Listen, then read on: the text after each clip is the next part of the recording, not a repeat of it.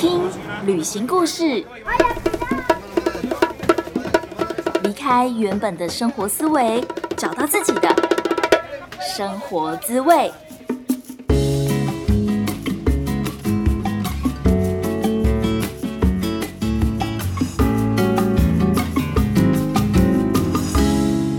欧啦，Hello，萨瓦迪卡，欢迎收听贾斯敏游牧生活，我是正在泰国数位游牧的 Jasmine。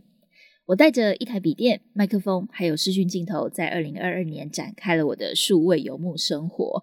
不知不觉，这样子的游牧旅居人生呢，已经过了三个月了。我们已经迈入四月了，哇哦！我觉得真的蛮不可思议的。现在回想起来，虽然这一年才刚开始的感觉，但是却觉得好像做了非常非常多的事情。这几个月我旅居过的城市，包括曼谷、芭提雅、帕塔亚，还有北壁府。以及清迈，那清迈呢，也是我目前待的最久的一个城市，然后也是我目前认识到最多朋友的城市，让我觉得哦，好想要再回去哦。如果说我再回去的话，一定是因为我想要再回去跟那些朋友聚聚。那同时，我觉得清迈会让我这么呃喜欢的原因，另外一个原因其实就是因为那边有非常多的数位游牧民族，那你就可以感觉到一种同温层，然后。大家每个人都是非常非常的认真，在过自己想要的生活，或者是说每个人都是，也许现状还没有达到他理想人生，但是他已经勇于实践，然后开始去执行，达到他想要的方向。而我今天这一集节目呢，就是特别访问了那些我在 Co-working Space 认识的朋友，想要跟大家分享这些人到底是谁。他们其实可能就跟我们都一样。其实本来可能也是个上班族，或是本来曾经 对于生活不那么满意，或者是他们对他们自己的上班族的工作超级喜欢，利用闲暇的时间，利用就是可能每一季比较有空的时间，又开始在旅行等等的，就是有各种各种不同的阶段、不同的朋友，所以我访问了一堆朋友，希望透过这一堆朋友的案例，可以让你去想一想，也许你自己。是更喜欢什么样的生活？也许你自己可以怎么做？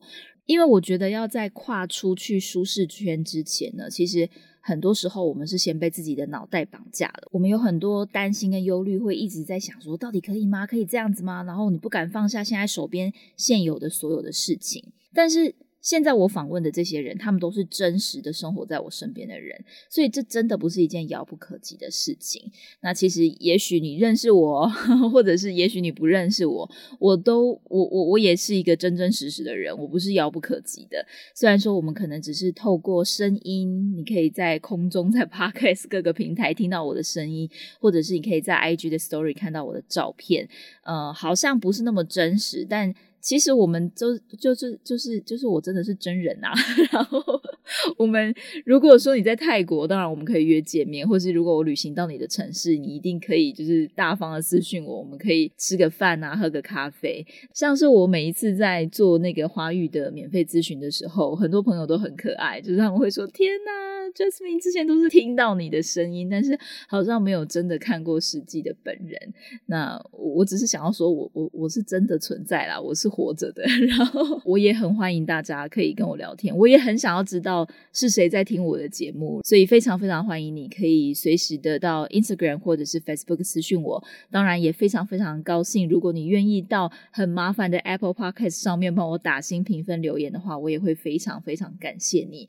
那如果说你对于华语教学有兴趣，可是不知道该如何开始，甚至你可能已经上过师资班，或者是有一些相关的语言教学经验，但是呢，不知道该如何开始你的华语教学事业的话，都非常欢迎你可以找我免费咨询。只要你填写免费咨询的表单，就可以见到真实的贾思明本人喽。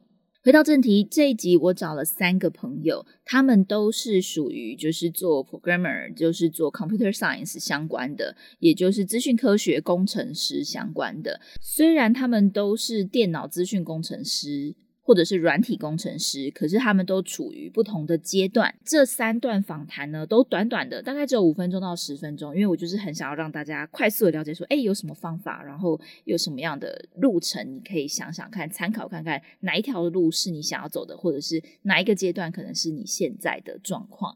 整个访谈的过程都是英文。因为但是他们不会讲中文嘛，所以其实大家也可以听到我的英文并没有很好，所以旅行当中英文好不好，或者是文法对不对，口音重不重，这真的不是最重要的事情。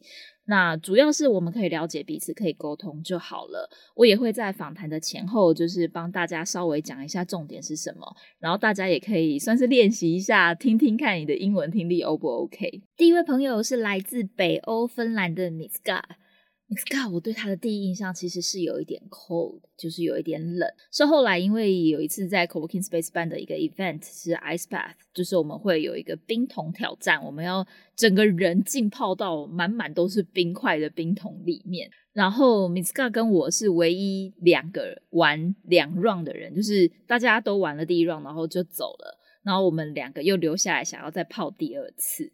所以就是在那个时候才开始有了比较多的机会可以聊天。他跟我分享很多他小时候在芬兰，他们也有很多这种，就是芬兰很冷嘛，所以他们会跳到那个冰河里面啊，或者是说他们有一些桑拿，然后桑拿可能是一群男性，我也不知道，我觉得听起来很奇怪，一群男性拿着各种植物，然后可能会拍打对方，而且都是裸体。反正就是他跟我分享了很多，就是在芬兰的这些桑拿浴的这些故事，然后我们才开始比较熟一点。那也开始知道说，哦，原来他是来度假的耶，很特别哦。他来清迈的这段期间呢，其实是他转职期间的假期。但是他并不是选择去海岛度假，或者是说每天就喝调酒，而是选择到了 co-working space，因为他未来想要成为一个数位游牧民族，所以他想要先来这边看看，然后也利用这段假期的期间呢，可以进修他的 coding，可以上课，而且你可以想象，在 co-working space 就已经很多数位游牧民族了嘛，所以就已经有很多人已经是电脑工程师了，他如果有问题的话，就可以直接问他们。我真的觉得他超级聪明的。然后呢，另外一件很有趣的事情是，他已经学泰拳学了十几年。因为刚好我也有在上泰拳课，所以当我有什么问题的时候，我一问他，他马上就是很热情的开始跟我讲解说应该怎么做啊。然后不是只有手出力，可能是整个身体带动你的力气，这样你力气才会出来等等的，就跟教练一样，非常非常的好玩。跟我对他的最一开始的第一印象完全不一样，他后来就变成一个非常非常好聊、非常非常热情的芬兰人，也颠覆了所有 co-working space 大家对于芬兰人的印象。好，现在我们就来听听看我跟 Miss Ga 的这一段访谈吧。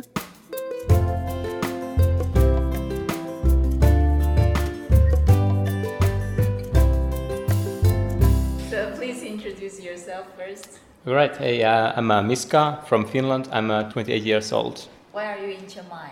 Um, actually, I'm, uh, you could say, a holiday. I had a couple of months off from work, uh, just uh, between jobs.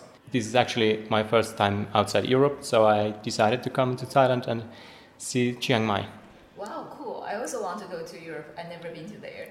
And so, like, what's your last job and what's your next job? My last job, uh, I'm uh, working in a healthcare sector in Finland as a physiotherapist. That was my last job, ended in like uh, one month ago, and my next job is still gonna be a physiotherapist, just in a different manner. But yeah, I'm now right now position where where I'm uh, in between jobs. But yeah, in a healthcare still the original your job and then now you want to change to a programmer yes it's totally different field. Yeah. The thing is um, while i'm still working in the healthcare sector i'm uh, i've been learning to code for um, I, you could say since covid started.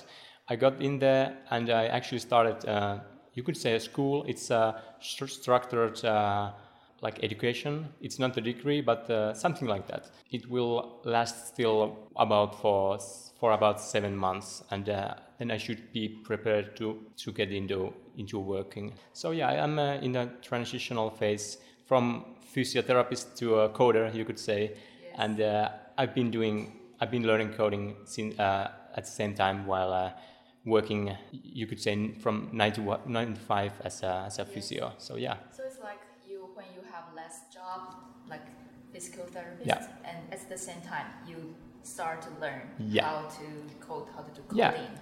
Yeah, actually, it was because COVID. We, we got laid off for a few months, and uh, I had nothing to do. So I, I I guess you could thank COVID for that that thing. Thanks so yeah, yeah, you could say. yes. And why? Why do you want to be a digital nomad? I could you could say I've been dreaming for for that kind of life for a long time, and from somewhere I just now had had the chance to make it become real, mm. and yeah, that's why one, that's one reason I'm I'm looking into coding to make it possible to to have different options, Yes. not just for for working for nine to five in a, in a, some local city in Finland. So yeah. Cool. You come to Chiang Mai, come to Thailand. Is that about your hobby, about Thai boxing? Oh yeah. Uh, yeah, maybe like how, how long you practice Thai boxing? Yeah, I've been in the Thai boxing since uh, I was 15, so so way over 10 years. Well, you could say uh, here and there I've I've had some uh, not so much training, like because of COVID, I've put my time in the other things such as coding. But uh, yeah, I've been uh, within the sport for quite a long time. Yeah, and uh, I became to to Chiang Mai because um, you could say by searching on Google, I could see that there's like a lot of remote workers, same-minded people, people in the tech area, and so on. Just wanted to come here, see a small glimpse how it's going in here, and prepare myself for the next time. Great. So, what's your next plan? Um, well, the next plan is uh, I, I had to unfortunately leave Chiang Mai tomorrow and uh, head back to Finland soon. Uh, I'm going to work uh, in a physio as a physio for the next summer, and uh, I'm planning to come back to Chiang Mai during the next winter. So, and that time I'm hoping to stay here for a well longer time, maybe uh, six months or so. So, maybe see you in the future. Yeah, hopefully see you. in Yeah, Great. Okay, Miska, thank you. thank you, Jasmine.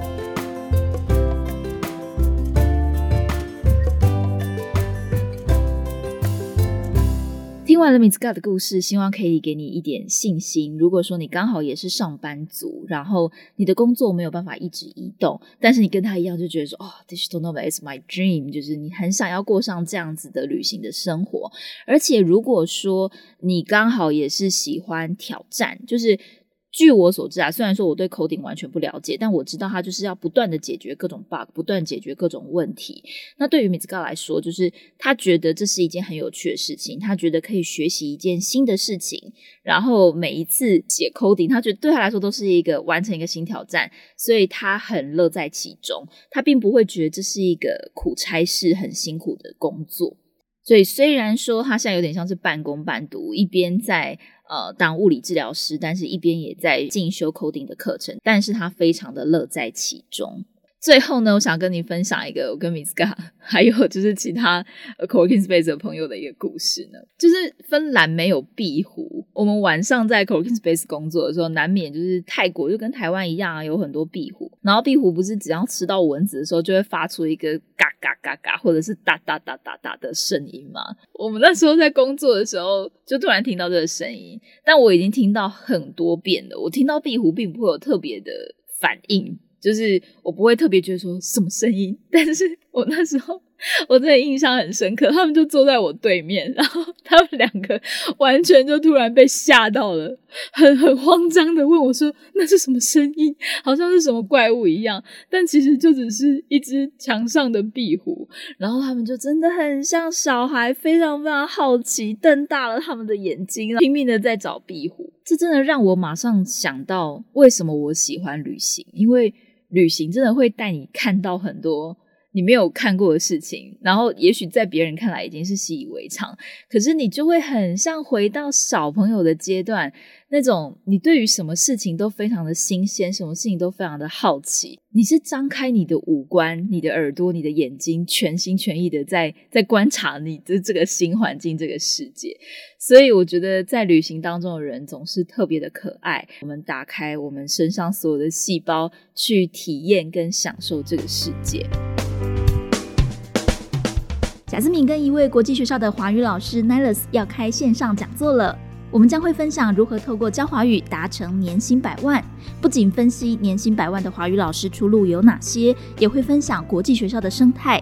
报名链接就放在描述栏位，欢迎直接到活动通的网站报名。下一位要访谈的朋友呢是 Nick。Nick 他大概在十八岁就已经知道自己想要在世界各地旅行，所以他就非常非常聪明的决定了他要念资工。那自然而然的，他在毕业以后就当上了工程师。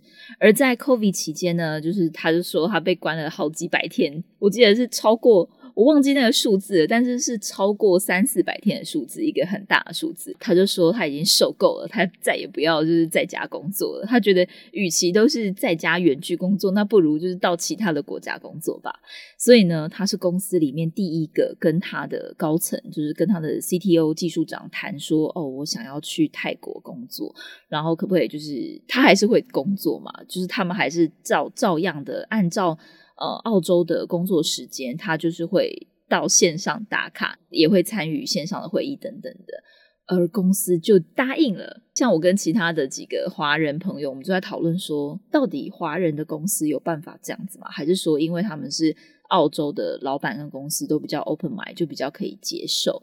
那在访谈过程中，也有跟 Nick 聊到说，他觉得其实最重要的是，你要跟公司先建立好。信任，就是在他开始要远距工作之前呢，公司其实是对他非常的相信，因为他的表现总是比预期的好，甚至他可能在礼拜天也会加班。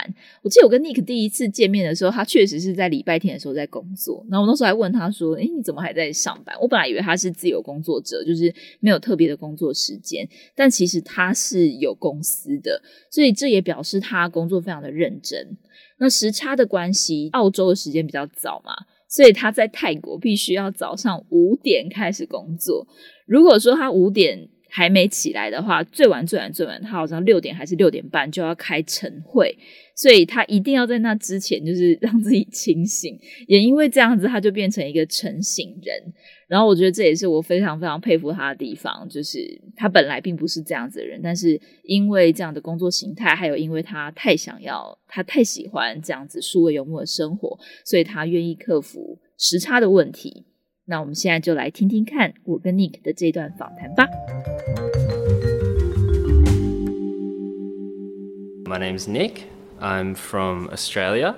I'm a software engineer. I started working in Australia for a company that was in Sydney, so they're about seven hours from where I live, the head office. So I always worked remotely sort of since I started. So asking them the question if I can go travel was very easy. They just yeah. sort of, uh, you work remotely anyway, so they didn't really, they weren't bothered by it mm-hmm. at all. But most of your like your friends or your coworker are they also like a digital nomad? No, I think I'm probably the first one from the company. You're the first one? I think yeah, yeah.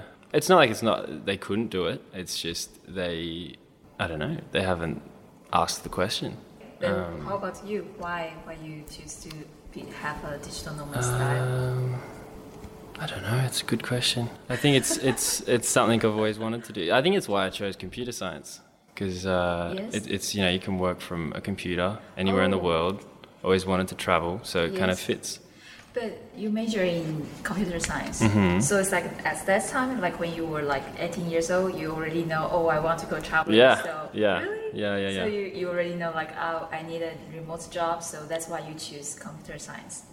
Yep, pretty really? much. Actually, I started at physics and then I changed into computer science. Yes. Because of that reason. Wow. So it was quite a while back. Yeah. Wow, this like pretty early. You already like explored yeah. yourself. You know what you're doing. Yeah, I think it's because at that age I'd never been traveling, and I always like wanted to go, and then wow. and then I was like, I feel like I needed to catch up on yeah. my travels. So I was like, I'll do a job where I can sustain travel for a long period of time. That's smart. Um, so I can catch up on all my travels. That's what I'm doing. Yeah, yeah, yeah. That's really smart. I think. I think few people realize like what they really want until maybe after mm. after 30 years old. Yeah, yeah. Later. Yes. Yeah, I think I got really lucky. I found a job I really like, and I can travel the world while doing it. And you also like your job? Yeah, yeah. Yes? I love it. Yeah. Wow. I got lucky. Lucky.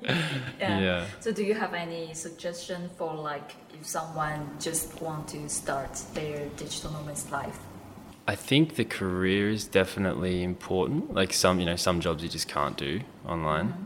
But I mean, now with COVID, there's obviously a lot more mm. jobs that are going remote. But definitely like software engineering, graphic design, mm. like those sort of jobs that you can just do fully remotely, mm. easily. Like they're probably the easiest to start with.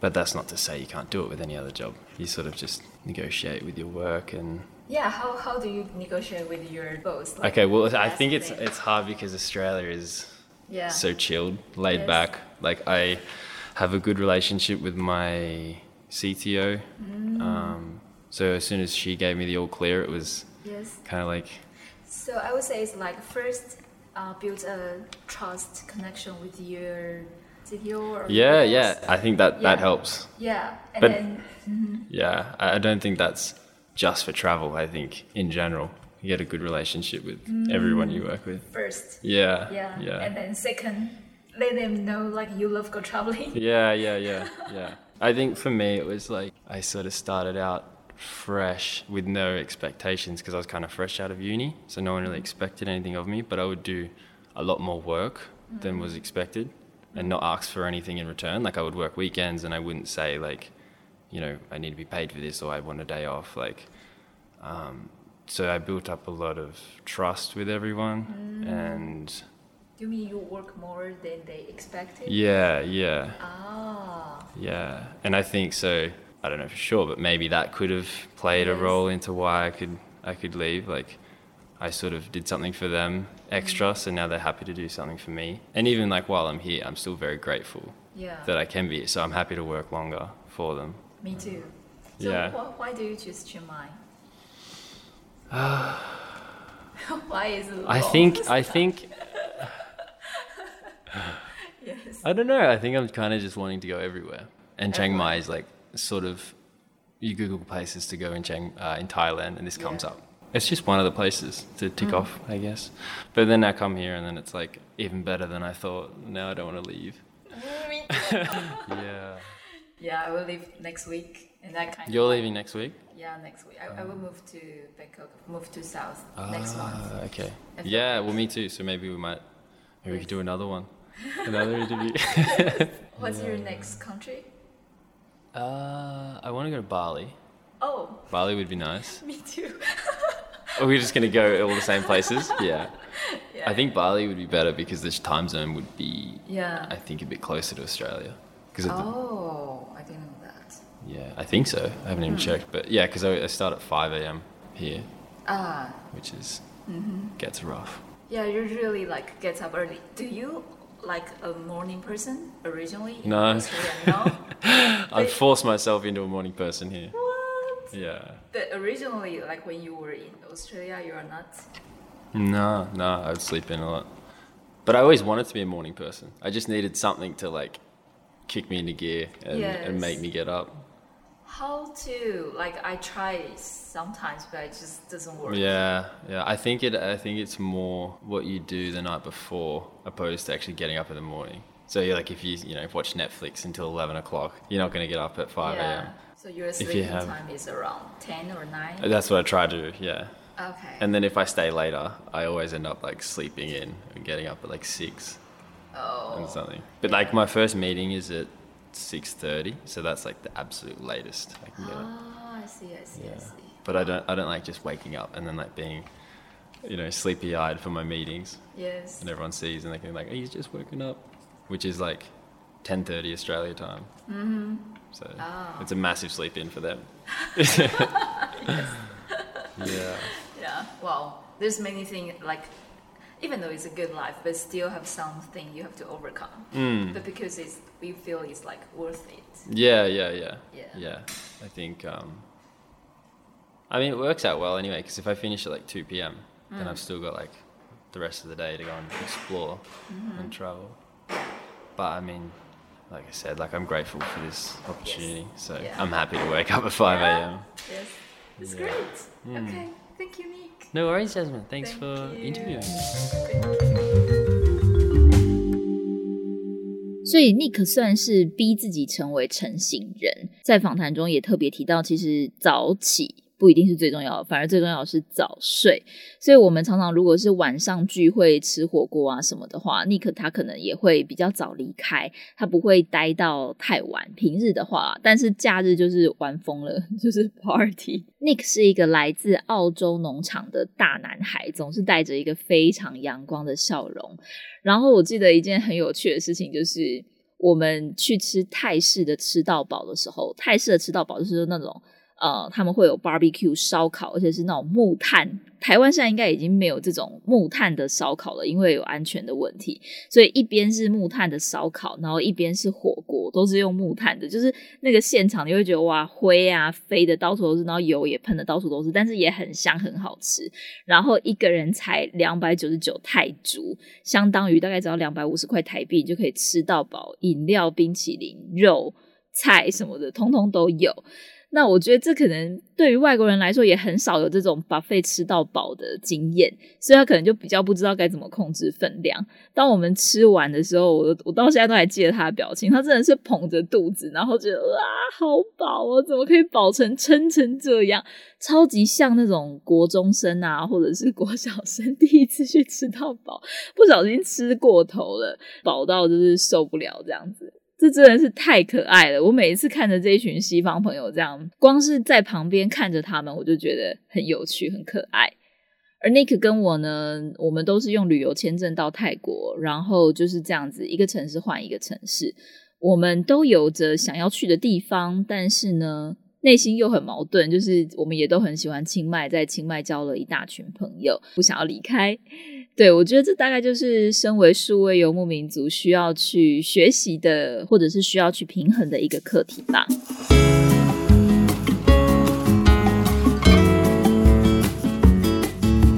你也想要过着一边旅行一边工作的生活吗？如果说你对于华语教学有兴趣，但是不知道该如何开始，现在贾斯敏有提供华语老师的免费咨询服务，只要填写咨询表单，就可以预约一对一的时间跟贾斯敏聊一聊哦。表单的链接就放在描述栏位哦。最后一个就是我们的压轴，他是来自波兰的 Radek。我们都会说他是一个在我们 co-working space 的一个神秘人物。我觉得他非常的低调，然后因为他也住在那边很久了，所以每次有新朋友来的时候，新朋友可能就会问大家：“哎，你是做什么的？你是做什么的？你是做什么的？”但是因为 Radek 非常低调，所以好像通常是最后一个才会问他说：“哎，你是做什么的？”那他是做什么的呢？他就是一个大老板，他其实平常也不太需要工作。在我们有一次深聊的时候，他有跟我说过。呃，他年轻的时候有当过一次上班族。那在他当上班族那次经验当中，他觉得就是为什么每一次给公司的建议，公司都不会马上执行，或者是他有很多事情他看不下去，所以他就决定干脆自己开公司吧。他真的很有大老板的个性。他找了两个创业伙伴，他们一共三个人开了一间公司。他的公司就是在帮各个公司做 App，只要你告诉他我的公司想要产出什么样的 App。他就可以帮你设计出来，所以简单说起来，他的公司就是在做这件事情。而他的公司从十年前只有他们三个，就是共同创办人，到现在已经是有两百五十个人的公司了。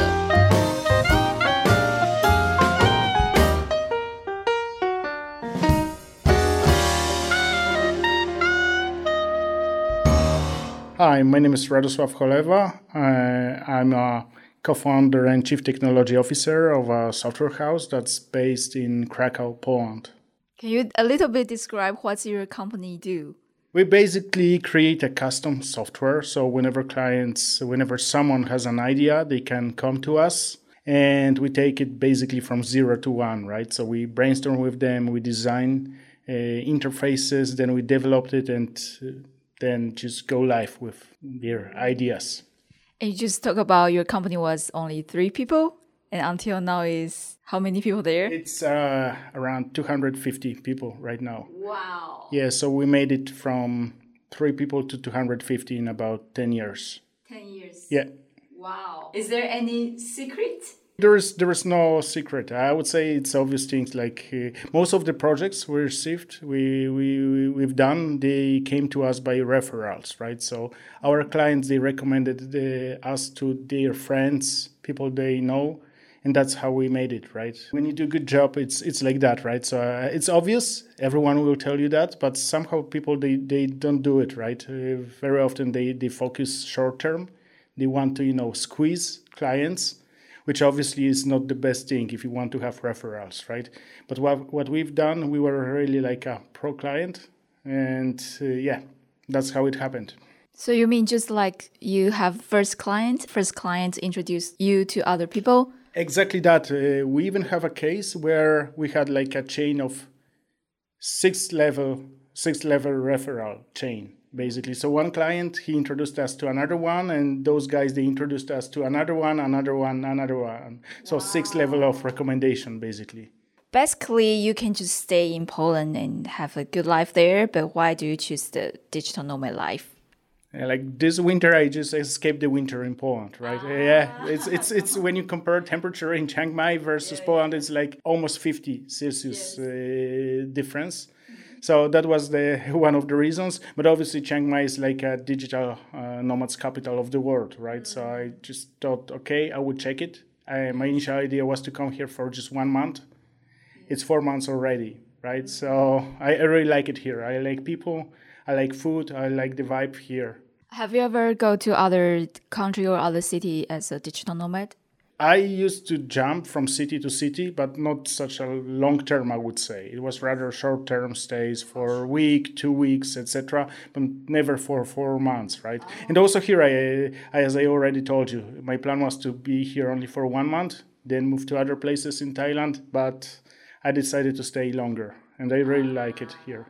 Yeah, I think like I mean, in Chinese, we will say that the sand is sticky. So you was stuck here. Yeah, definitely. And I would like to come back here. I also recommended it to my employees. So uh, I have a plan that maybe in November I will send a few of my employees to Chiang Mai so that they can work here and try, you know, this digital nomad uh, life. Why you enjoy the digital nomad life so much? it gives you freedom, right? You can meet new people, you can travel, you can change uh, places. It's you know it's much better than staying in one place, right? Whenever I am really into traveling, and I feel like I have much more life when I travel, when I meet people, than when I stay in one place and just work from the office, right? So yeah, it's just different approach, much better in my opinion. Do you have any suggestion for people? How can they start a business on their own? Depends. Like in IT, I would rather say just start, just leave your job.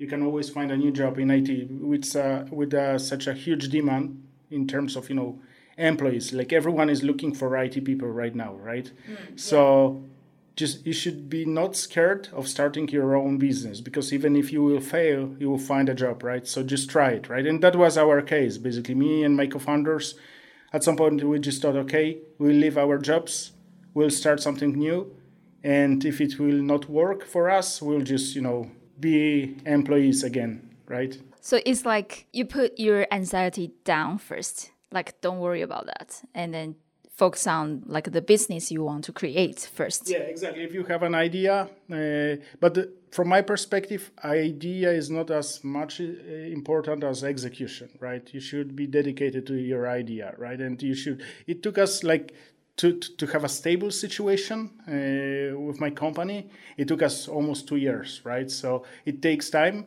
and we we were even uh, we, we even had a situation where we thought, okay, maybe that's our last month, right? And but we were still pushing forward, and you know, now we are 250 people, right? So if we would give up back then, then we would be employees right now. Cool. Just start. Just yeah, do yeah. it. Start and push it. Yeah. yeah. Okay. You have to be dedicated. Thank you.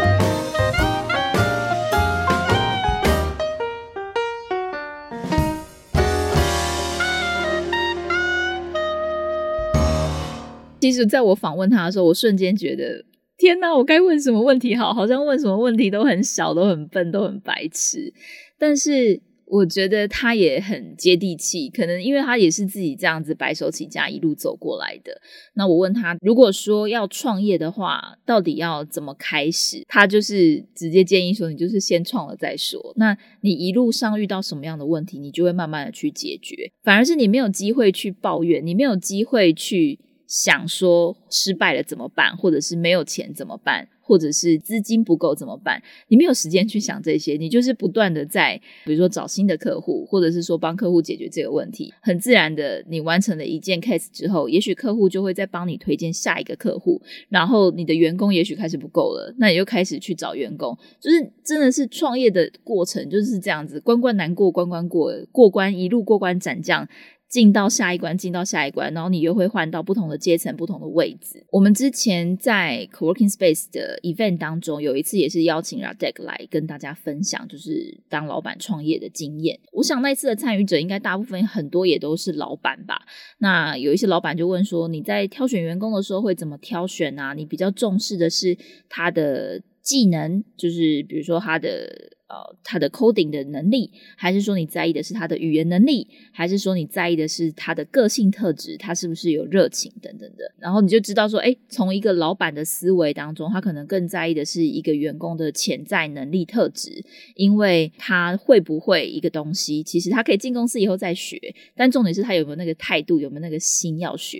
可是他如果是对老板来说是一个态度不好的人的话，他可能会觉得。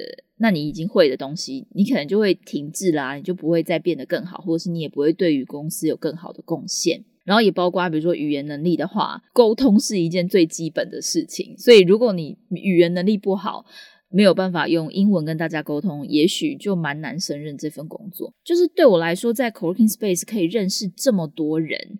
这个最有趣的事情就是，当我们如果只是在一个固定的国家里面的一个公司里面的一个员工，你看到的就是你这个员工里面的体质还有生活，可是你很难跟所有的这些人都变成朋友嘛。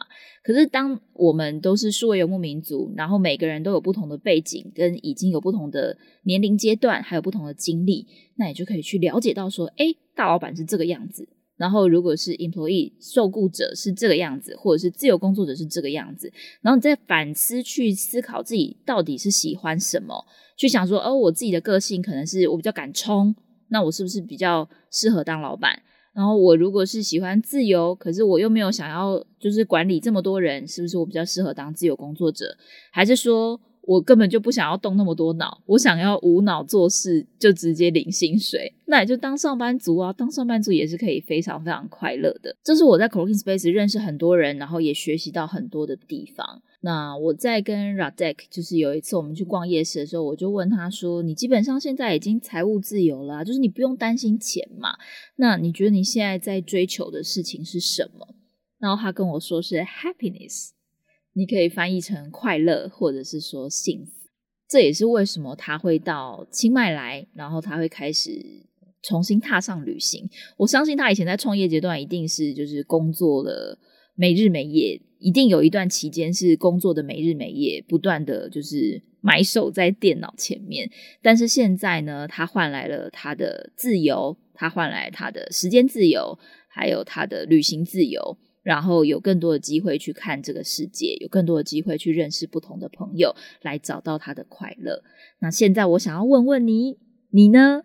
你可以想象一下，如果说你现在已经不用为钱烦恼，你已经财务自由了，每个月可能有一万美金就这样跳掉到你的户头里面，那么你最想要做的事情是什么呢？欢迎你到 Apple Podcast 上面帮我留言，然后打新评分，或者是我也非常欢迎你可以直接到 Instagram 私讯我，或者是 Facebook 私讯我也可以。我的账号是 Just Journey 一一五 J A S J O U R N E Y，然后数字的一一五，或是你也可以直接搜寻贾思敏就可以找到我了。不知道你喜不喜欢我们今天这样比较特别的一个访谈的形式？你会不会觉得听英文太累了，还是说我翻译有点太多余了？也许你英文已经很好了。好，希望我们都可以过上自己喜欢的人生。也非常感谢你收听贾思敏游牧生活。今天的节目就到这边喽，非常感谢老天爷让你听到了我的声音，也非常谢谢你听完今天的节目。Thank you, gracias, c a p u n c a see you, adios, 拜拜